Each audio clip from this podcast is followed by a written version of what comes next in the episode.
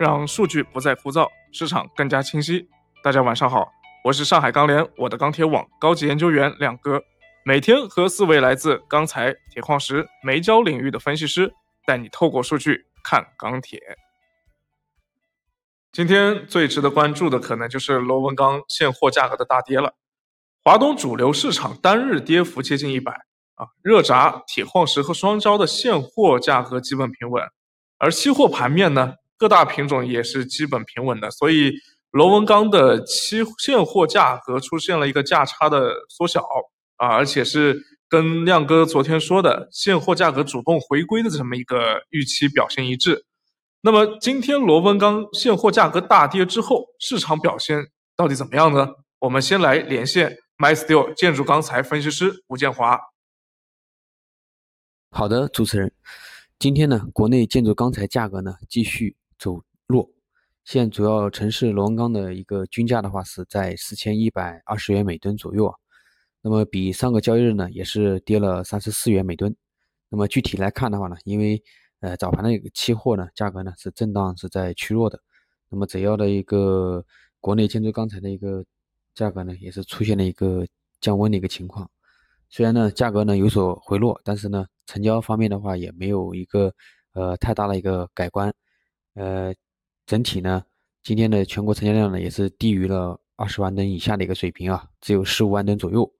那么昨天呢也提到了一个呃北材南下对于华东市场的一个冲击啊，今天呢呃基本上有所在盘面现货上面也有所印证啊。刚刚主持人也说了。因为华东呢，今天领跌市场嘛，基本上跌幅也是比较大的。我这边了解下来的话呢，可能有三个原因吧。那么其一呢，因为盘面的一个回调呢，对于现货呢也是有所这个呃带动。那么像华东地区的很多一些呃高炉厂家呢，也是主动性的一个回调。第二个呢，因为也是受到这个华东地区的一个外省资源啊到货出现了一个。急剧增加，像内蒙古啊、山西啊，还有华中啊等地的一个呃盘螺资源到货比较多，那么高低价差呢也差不多有四百块钱左右吧。这个呢也是导致了本地的很多的一些钢厂的出货明显的转弱了，基本上呃是出不动。那么其三呢，也是受到这个雨水天气的一个影响，那么整体呢呃需求是比较弱的，所以说呢出货这块也是比较少。那么短期来看的话，由于这个前面的盘螺的价格涨幅呢，也是比螺纹要高。那么随着这个外省材到货的一个增加的话，整个呃盘螺的价格呢，应该会有一个合理回归的一个情况。那么另外呢，随着北方的这个呃天气啊逐渐在转冷，下游这个施工进度呢也会受到一些影响。那么北方地区的这个缺失的影响呢，需求能否由这个南方的地区？来弥补这个呢，也还需要时间去验证。同时呢，现货价格回落呢，导致了市场心态呢心态低迷，因此呢，短期呢，可能这个现货价格应该还有一个呃回调空间。好的，谢谢建华，情况基本上都在预期之中。今天热轧现货和期货的价格都表现的比较平稳啊。现货市场目前是怎么一个状态呢？我们有请。MySteel 热轧分析师张以明来为我们解读。好的，主持人，呃，今日热卷价格呢，整体是一个小幅震荡运行。那么分区域来看的话，华东、华南、华北地区的部分城市价格呢是小幅下跌。那么西北地区呢，部分城市价格有小幅上涨出现。那其他地区价格暂时维稳。呃，黑色商品期货方面的话，今天零一合约呢收涨百分之零点零五。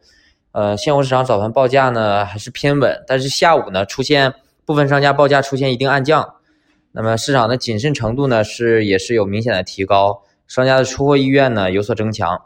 那目前来看的话，除了东北地区的市场外，其他的各地市场呢消费下降的速度，呃还是比较慢，比预期的慢吧。而且东北地区的钢厂近期接单接单量有所增加，预计短期呢对市场的供应量依然是偏紧的。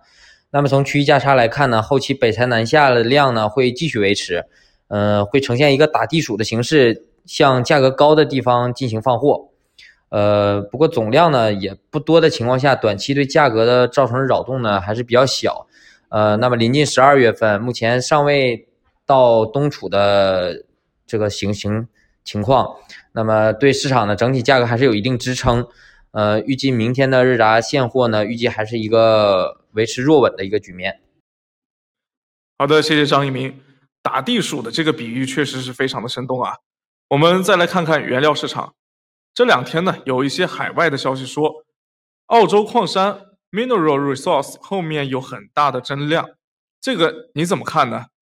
会带来一波下跌的行情吗？我们有请铁矿石分析师施海雷。好的，主持人，嗯，Minas Rio，嗯，其实这两年一直都有在收购澳洲的中小矿山，像 Cliffs 啊、Buckland 之类的这种小矿山的话，他们也收了五六个。整体他们的思路就是整合重组，然后提高它的规模效应。呃，这两天的新闻说，他们三到五年之内会提升到大概九千万吨的一个产能，也会呃去黑德兰那边去新增一些港口，呃呃，就是泊位。那我觉得我们还是要理性看待这样子的一个矿山扩张的信息。嗯，首先的话，是因为铁矿的大环境供应，远期看的话量还是有很多的。呃，但是实际上决定铁矿石现在价格的是目前的一个供需平衡。所以远期的预期是否能够落地，特别是两到三年以后的事情，我觉得还是不要过分解读。那这种两到三年的消息的话，等到落地，然后有实际的发运，呃，有明显的增量，我觉得我们再纳入考量也不晚。嗯，价格的话还是一个供需双方决定的，所以除了要看它的供应以外，我们还是要看看需求方面的。谢谢海雷。所以这是一个长期的事件，短期大家不用过度解读了。今天我们注意到啊，焦化去产能好像又有新的事件了。我们来连线 MySteel 煤焦分析师熊超，熊超，你来给大家说说目前去产能的进度怎么样吧。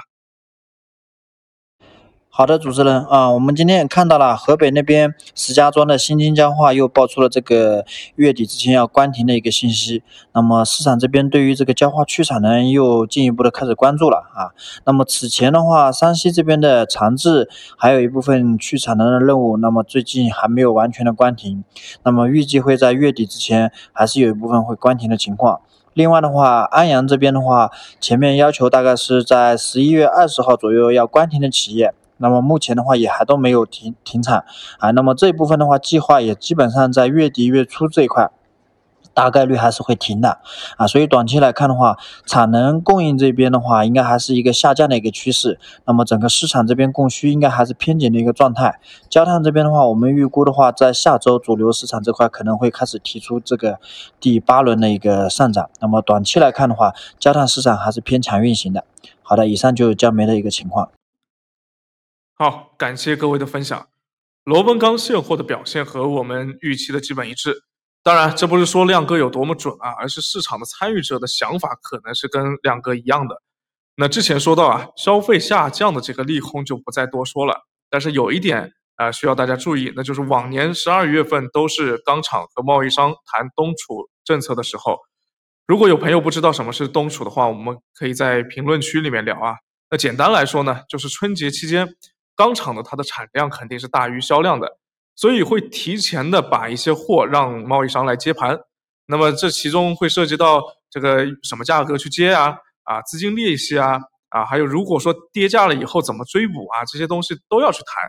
因此在谈判之前呢，市场价格如果还高高在上的话，那贸易商肯定是很被动的，对不对？呃，那目前来看呢，螺纹钢期现货价差还有四百多块钱。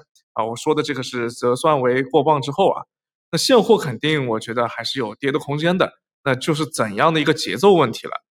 热轧目前来看呢，供给压力不是那么大啊，而且消费下降的速度也不及预期，所以短期现货价格或许还能够挺一挺。但是如果啊螺纹钢继续跌的话，那么我想肯定会有人去做空卷龙价卷呃那个卷螺价差的。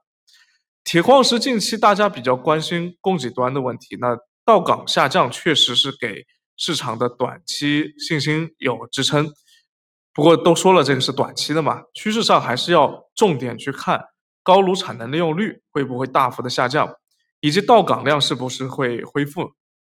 那双焦，呃，我看已经没有什么能够多聊的，反正亮哥觉得最近空什么都不要去空双焦就是了。